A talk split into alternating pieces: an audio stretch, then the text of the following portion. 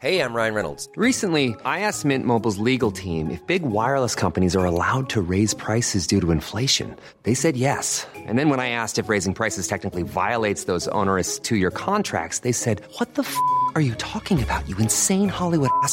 So to recap, we're cutting the price of Mint Unlimited from $30 a month to just $15 a month. Give it a try at mintmobile.com slash switch. $45 upfront for three months plus taxes and fees. Promo rate for new customers for limited time. Unlimited more than 40 gigabytes per month. Slows. Full terms at mintmobile.com.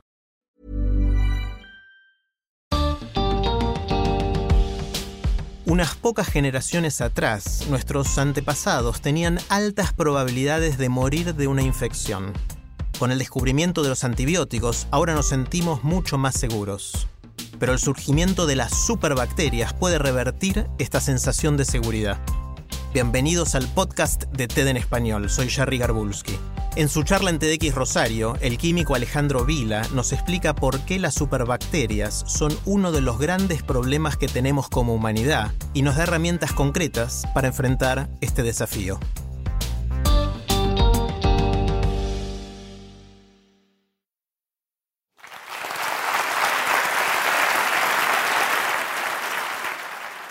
Mi abuelo era médico cirujano y nunca me voy a olvidar del día en que me dijo, un cirujano es una persona que tiene la vida de alguien en sus manos.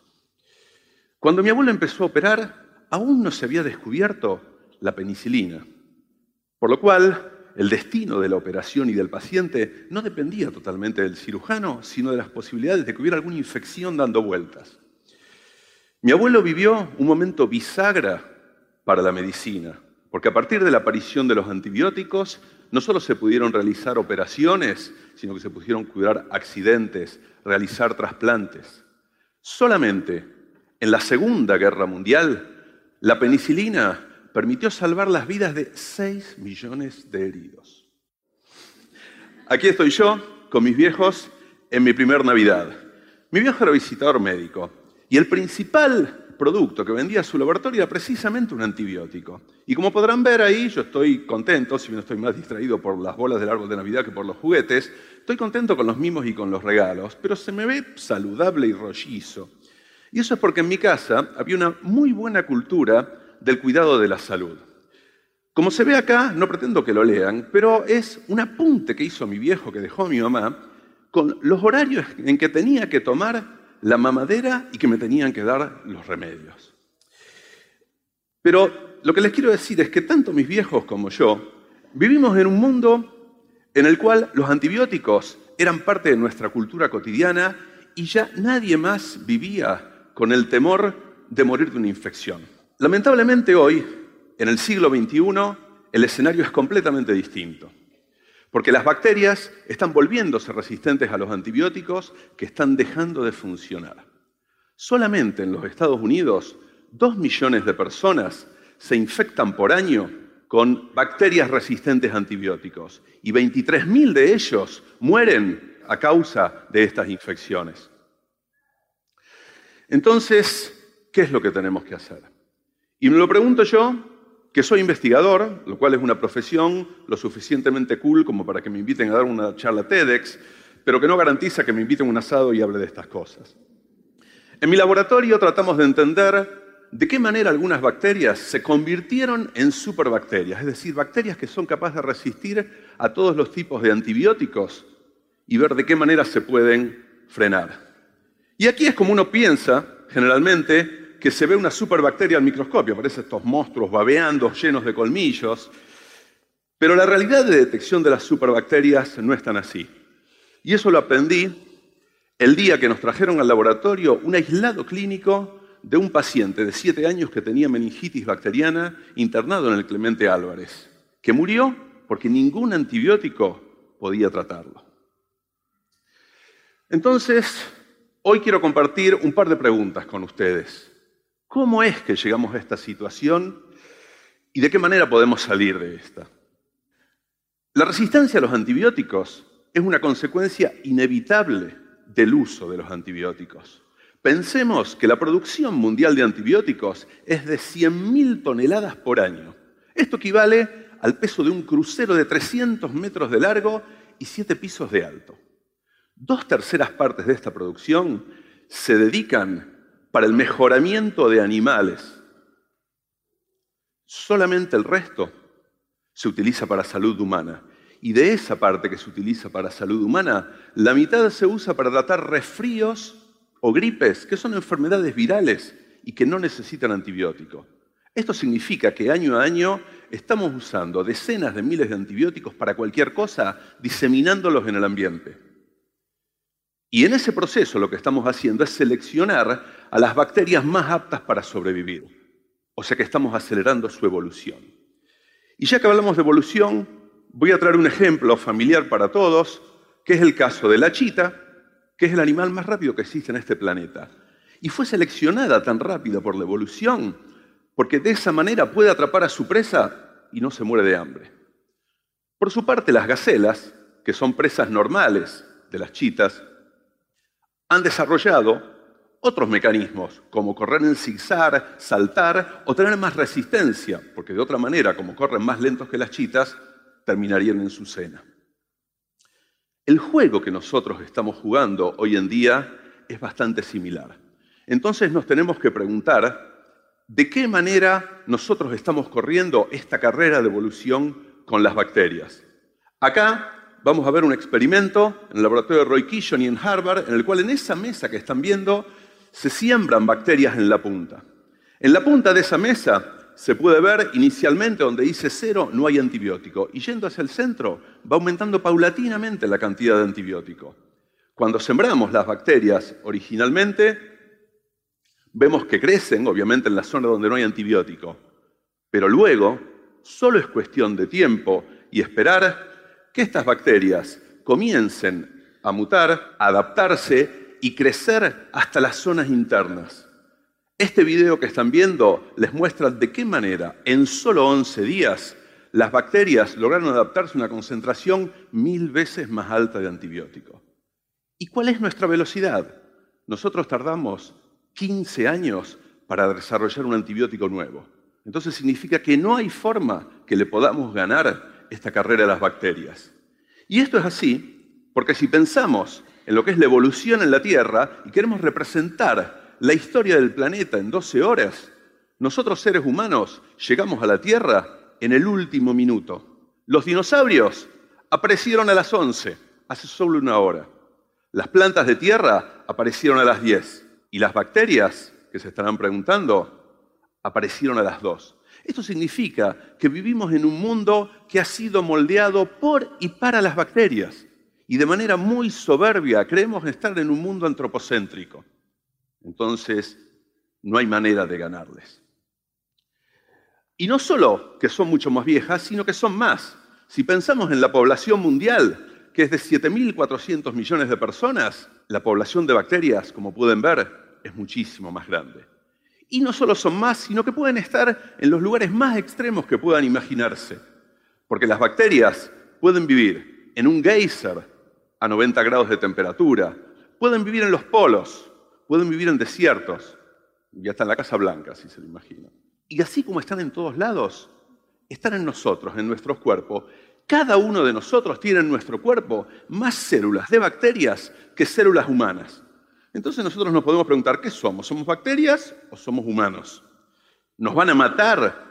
No es así, y es todo lo contrario. Precisamente el conjunto de bacterias que están en nuestro organismo nos permiten estar saludables. Ese conjunto de bacterias se llama microbioma humano y nos provee nutrientes, entrena nuestro sistema natural de defensas, nos ayuda en la digestión y hasta modula nuestros estados de ánimo. Es un ejemplo excelente en naturaleza de convivencia dentro de la diversidad.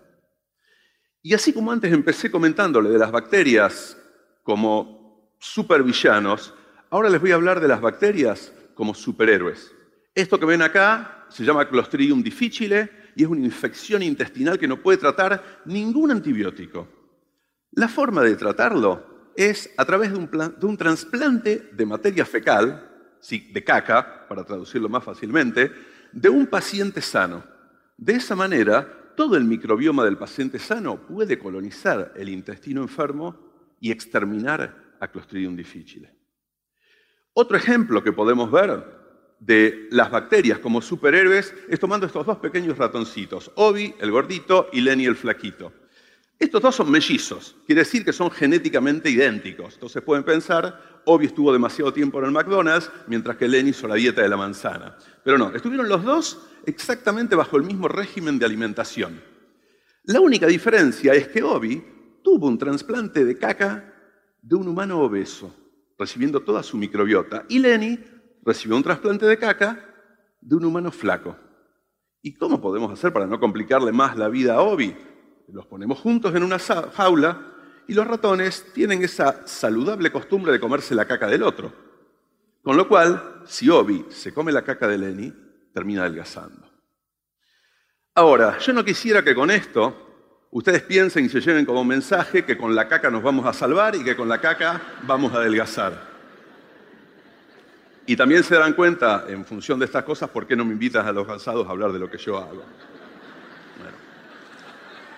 Y para que no se lleven la caca a sus casas, ¿por qué les cuento esto? Los quiero hacer reflexionar de que nosotros vivimos en un mundo en que tanto las bacterias como los antibióticos son parte de nuestros recursos naturales. Y que con las bacterias tenemos una convivencia dentro de la diversidad, algo que son valores culturales, pero que también existe dentro de la naturaleza. Y entonces nosotros tenemos que cuidar y preservar los antibióticos. No hay forma que nosotros les podamos ganar la carrera a las bacterias. Ya vieron las velocidades distintas que tenemos. Ahora, que no podamos ganar la carrera no quiere decir que no podamos ganar la maratón. Entonces, la forma de cuidar los antibióticos es administrar los recursos en el tiempo como en una maratón. Por eso quiero invitarlos a ustedes para que conjuntamente aboguemos, en primer lugar, para que no se administren innecesariamente antibióticos a los animales, ya que existen otras alternativas más amigables con el ambiente y que no causan resistencia. En segundo lugar, que no se vendan antibióticos como si fueran caramelos, sin prescripción médica. Y ustedes dirán, ¿qué puedo hacer yo? Porque estas dos acciones tienen sin duda que ver con políticas públicas. Hay mucho que nosotros podemos hacer y podemos hacerlo ya mismo. En primer lugar, si tenemos un resfrío, si estamos congestionados, por favor, no tomen antibióticos gratuitamente. En segundo lugar, si un médico nos prescribe un antibiótico y nos dice que lo tenemos que tomar cada ocho horas y durante siete días, no interrumpamos la toma. Ya sabemos lo rápido que se reproducen las bacterias cuando le damos la oportunidad. Entonces, por eso, respetemos esas tomas y aquí quiero volver al cronograma de toma de mamaderas de mi viejo. Y me permito compartir algo tan personal porque me importa y porque quiero que a ustedes les importe. Mi abuelo vivió un momento bisagra en la historia de la humanidad a partir del cual cambiaron las expectativas de vida de todos. Ahora corremos el riesgo de estar en otro momento bisagra porque los antibióticos que salvaron millones de vidas durante 70 años están dejando de funcionar. Por eso yo los quiero invitar a todos a salvar los antibióticos. Entre todos podemos salvar los antibióticos. Entre todos podemos salvar vidas. Recuerden que tenemos la vida de muchas personas en nuestras manos.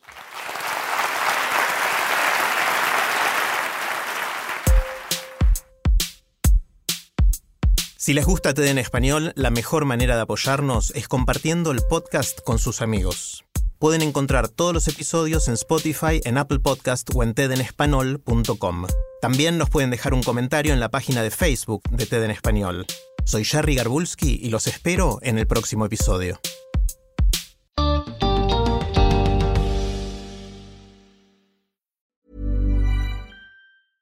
Mom deserves the best, and there's no better place to shop for Mother's Day than Whole Foods Market. They're your destination for unbeatable savings, from premium gifts to show-stopping flowers and irresistible desserts. Start by saving 33% with Prime on all body care and candles. Then get a 15-stem bunch of tulips for just $9.99 each with Prime. Round out Mom's menu with festive rosé, irresistible berry chantilly cake, and more special treats. Come celebrate Mother's Day at Whole Foods Market.